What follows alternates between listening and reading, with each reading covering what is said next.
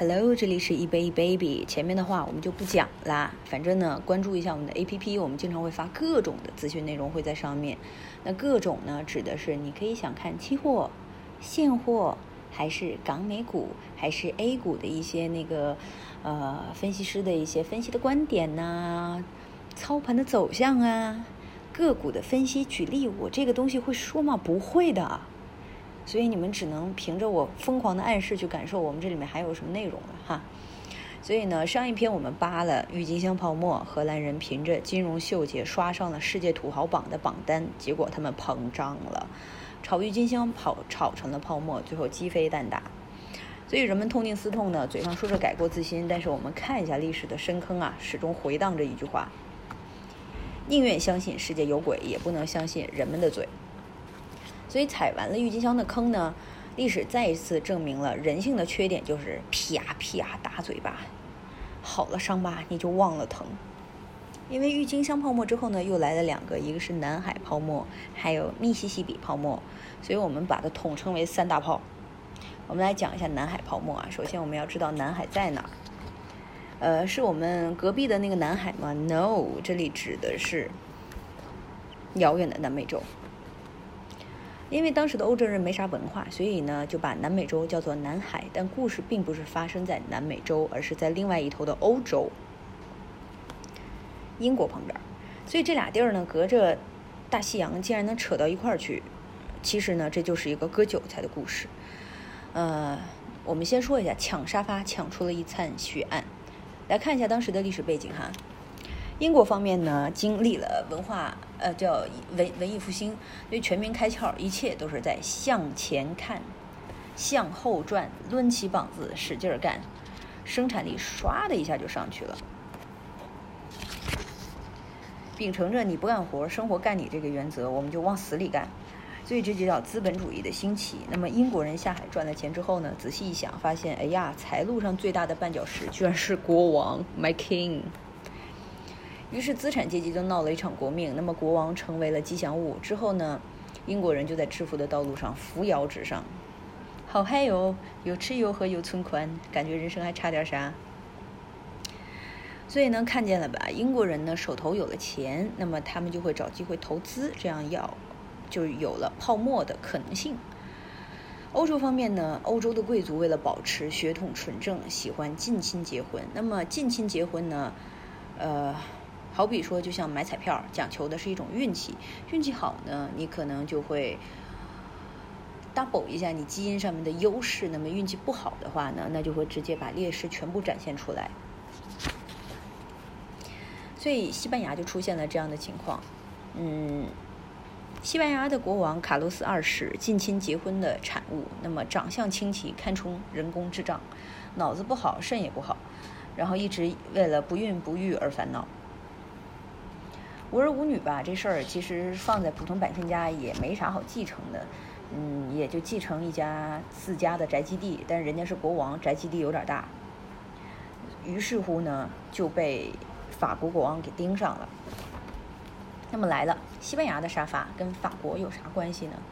事情是这样的哈，西班牙的国王有个姐姐嫁到了法国，也就是西班牙的国王就是法国的小舅子。也就是法国国王就是西班牙的亲姐夫，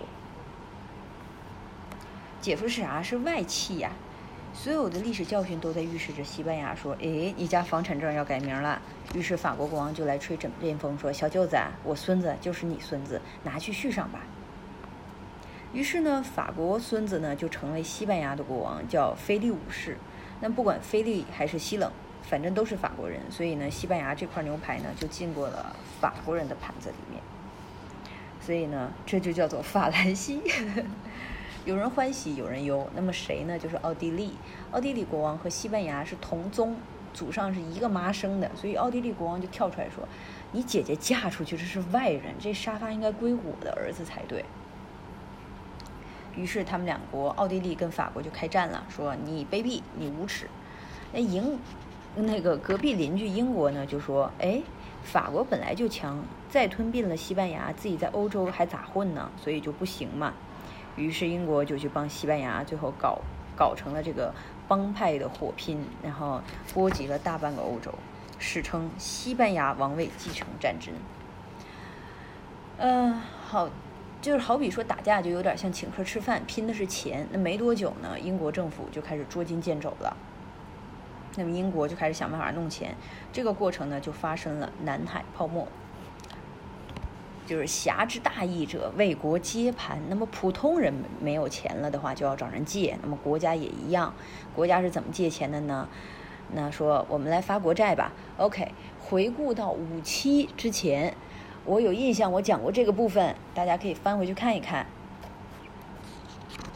我们现在来解释一下什么是国债，之前我们讲过了。就是跟老百姓借钱，写了一张欠条。但之前我讲的比较文艺一点，现在呢暴露本性了，说的就比较糙。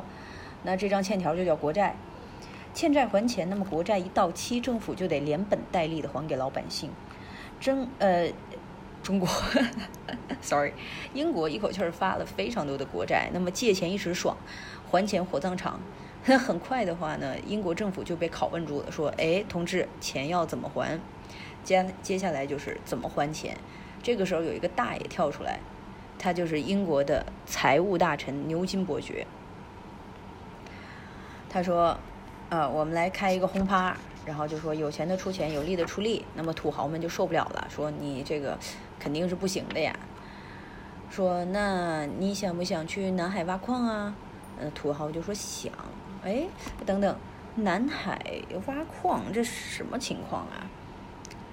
哎，才发现原来大航海时代，欧洲人就发现亚洲有香料，美洲有黄金呐，尤其是南美洲金矿特别多，欧洲各国呢都想独占这个矿坑当矿主，那么一番对抗，西班牙就拿下了南美洲。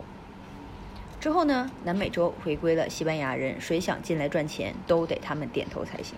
不过做生意最重要的就是赚钱，当时西班牙呢也会允许英国去南美洲进行贸易。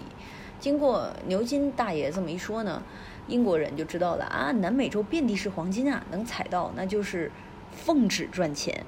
于是呢，黄牛津大爷就开始牵头说：“我们走吧，我们去创建一家叫南海公司的公司吧。”英国政府特批，就是南美洲这块肥肉只有南海公司才能啃。那么，当时南海公司呢还买了一千万英镑的国债。那么相互来说，大家都好处。呃，你好，我好，大家好。当南海的土豪们呢，赚着，呃，做着赚大钱的美梦，到达了南美洲之后，发现说这个特许权是真的虚，就跟西班牙国王一样的虚。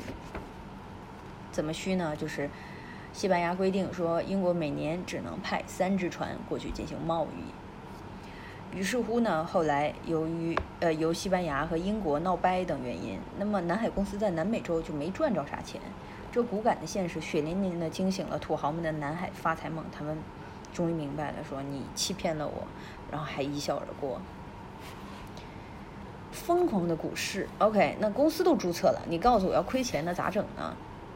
他们突然发现，哎，哦，原来我们都是韭菜啊！这好比说你家揭不开锅，突然发现还有几亩韭菜，你体会一下。对南海公司，韭菜就是一茬茬的钱，问题是怎么怎么收割呢？就我们集体忽悠他。南海贸易特许权本来是一个金字招牌，加上政府的担保，那么就会让不明真相的老百姓信得不要不要的。韭菜们都看好南海公司，都纷纷买入了他们的股票。话说白了，就是不用跑去南美洲发几条朋友圈也可以躺着赚钱。所以呢，他又觉得这样子赚钱不过瘾，那他又出了一个叫南海计划的东西。简单来说，就是让吃瓜群众用手里的国债去换股票。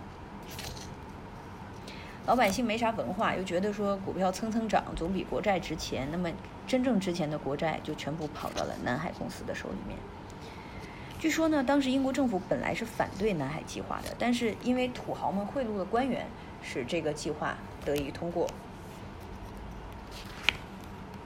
这次南海计划呢，把他们的股票价格抬高了几倍，那就连牛顿都开始开户了。所以说，大家知道吗？这是牛股啊！股票当时涨得有多疯狂呢？好好比啊，就是我们在上海的徐呃徐汇区的房子，十块钱一平米，你嫌贵没买，过半年看到发现，哎呦，涨到了一万。眼看这个南海公司空手套白狼，又赚的不要不要的，其他心思活络的人也开始琢磨说：“哎，这么多韭菜，我们也割一割呢。”于是大家一窝蜂开公司，出现了非常多的奇葩公司，疯狂发股票忽悠别人来买。那么等到牛市的时候，其实大家都不理性。嗯，我们怎么看一个牛市快要到达边缘呢？就是看大妈什么时候进场。所以大家觉得个股能够赚钱，买股票就跟买白菜似的，直接挤到服务器瘫痪。所以大家见见面都不谈天气了，而是变成了你今天买哪只股？哎，这个不是我们每天大家聊天第一句开场白吗？哎，你最近股票涨得怎么样啊？跌了没啊？那么上到国王，下到家庭主妇呢，全在炒股，也不管就公司经营什么情况，这就很容易会出现泡沫，出大事儿。首先呢，政府看到疯狂的股市也坐不住了，于是出面说，以后开股份公司必须由我点头批准，浑水摸鱼的公司一律封杀。这就是著名的泡沫法案。于是韭菜们就开始冷静了，说：“哎，发现我们对南海公司也不太了解，所以南海公司究竟是干啥的呀？”怀疑的种子呢一扎下去，韭菜们就坐不住了，纷纷开始抛售股票。那么股价的这个呈现跳楼式下跌，让许多人血本无归。然后牛顿也赔得贼惨，说：“我能计算出天体运行的轨道，却无法预测人类的疯狂。”南海泡沫呢，就是这么一个事儿，但是它给英英国造成了不小的影响。这里简单说有两点，第一个呢就是股份的阴影。这场泡沫让英国人对股份公司产生了阴影，很长时间都是闻之色变的。所以一提起股份公司，就想起了骗子。南海泡沫呢，事情阻碍了英国股份公司的发展，一直到一个多世纪之后，英国人才走出了阴影，就是一代人。那么影响二就是英国的政局，由于南海公司的事儿呢是托利党，也就是保守党搞的，因此大家对他非常失望。他的对头呢，辉格党，也就是自由党。趁机上位，那么英国以后的政局就发生了很大的变化。OK，南海泡沫的事儿我们就讲到这儿了。其实就在南海泡沫发生期间，那么英国的老冤家法国也经历了一场泡沫，叫密西西比泡沫。这俩哥们儿超实力的演绎了什么叫有福干仗，有祸同当。OK，这一期的内容大家又轻松愉快的结束了，希望你们喜欢，拜拜。